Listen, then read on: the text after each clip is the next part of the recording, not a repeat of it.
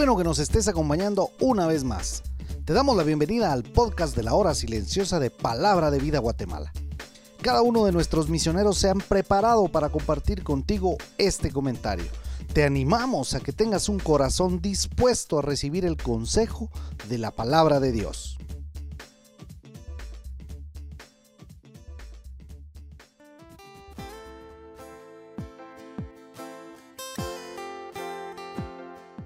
Bienvenidos al comentario de la hora silenciosa. Es un gusto poder estar contigo. El día de hoy te saluda Oscar Fuentes del Ministerio de Palabra de Vida aquí en Guatemala. Hoy veremos ahí en Hechos capítulo 7 del 1 al 16. Sproul dijo lo siguiente, no podemos cambiar a Dios. Dios es inmutable. Si hay que hacer cambios, deben hacerse en nosotros. Y él tenía mucha razón. Nosotros somos los que tenemos que manifestar esos cambios en nuestras vidas.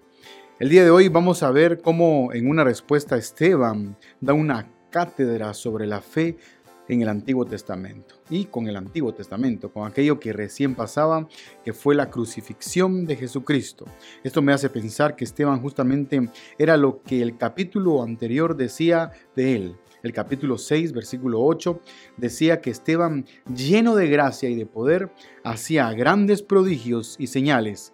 Y el verso 10 del capítulo 6 menciona que los que lo escuchaban no podían resistir a la sabiduría y al espíritu con que hablaba. No podían escuchar lo que él hablaba. No cabe duda que estaba lleno del Señor este hombre de Dios. Y así empieza Esteban su defensa, lo cual veremos que Dios se ha manifestado al hombre y con un propósito divino. Eso fue siempre, desde el principio. Empieza diciendo el Dios de gloria. Un escritor decía que la gloria de Dios es la suma de los atributos de Dios. Y no cabe duda que Esteban conocía porque venía para él algo sorprendente. Sorprendente porque del mismo Dios de la gloria fue que en el verso 55 dice que Esteban, lleno del Espíritu Santo, puesto los ojos en el cielo, vio la gloria de Dios y a Jesús que estaba a la diestra de Dios. ¡Wow! Sorprendente esto. El mismo que estaba hablando de la gloria y los atributos de Dios. Por eso no teme al decir su discurso, confiando en el mismo Dios de la gloria. Ese mismo Dios de la gloria apareció a nuestro padre Abraham estando en Mesopotamia, dice antes que morase en Aram. Recordemos que era la respuesta a un sumo sacerdote quien también conocía de historia y sin duda alguna estaba sentando también la cabeza entendiendo lo que este hombre de Dios estaba diciendo en este momento. Siempre la historia comienza con fe.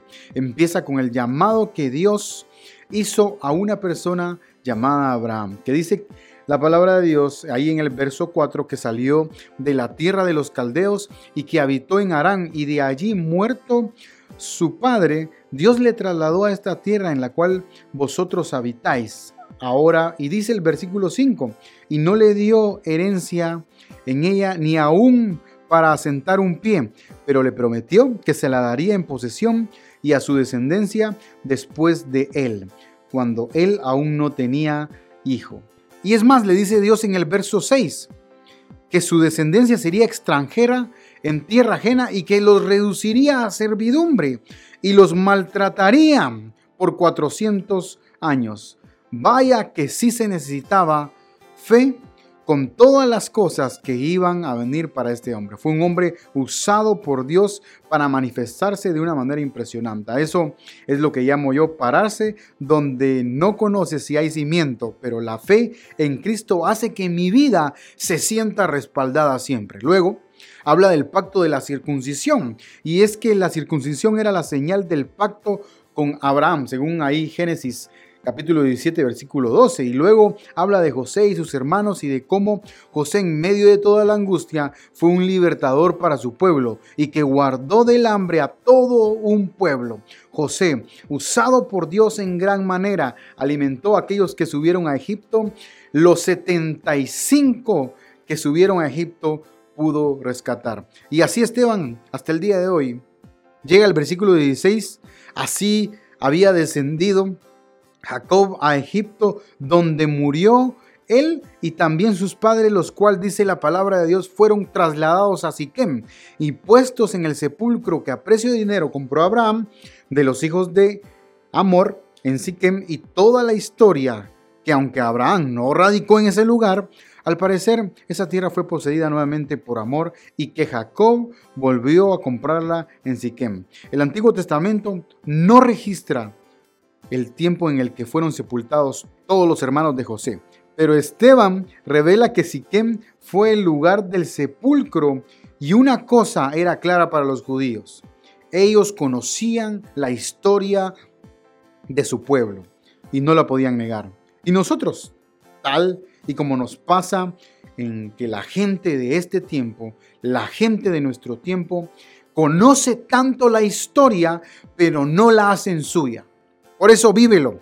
Hoy es un buen tiempo para que no nos cansemos, tal y como lo hizo Esteban, que aunque le iba a costar la vida, decidió contarle la historia a aquellos que ya la sabían y de la fe que un día comenzó y que la seguía con la historia maravillosa del Evangelio de Jesucristo.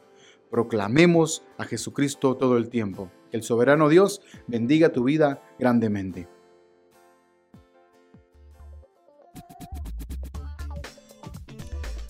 Puedes ser parte del crecimiento espiritual de tus amigos compartiendo este podcast con ellos. Síguenos en nuestras redes sociales para recibir más recursos como este. Nos encontramos nuevamente el día de mañana.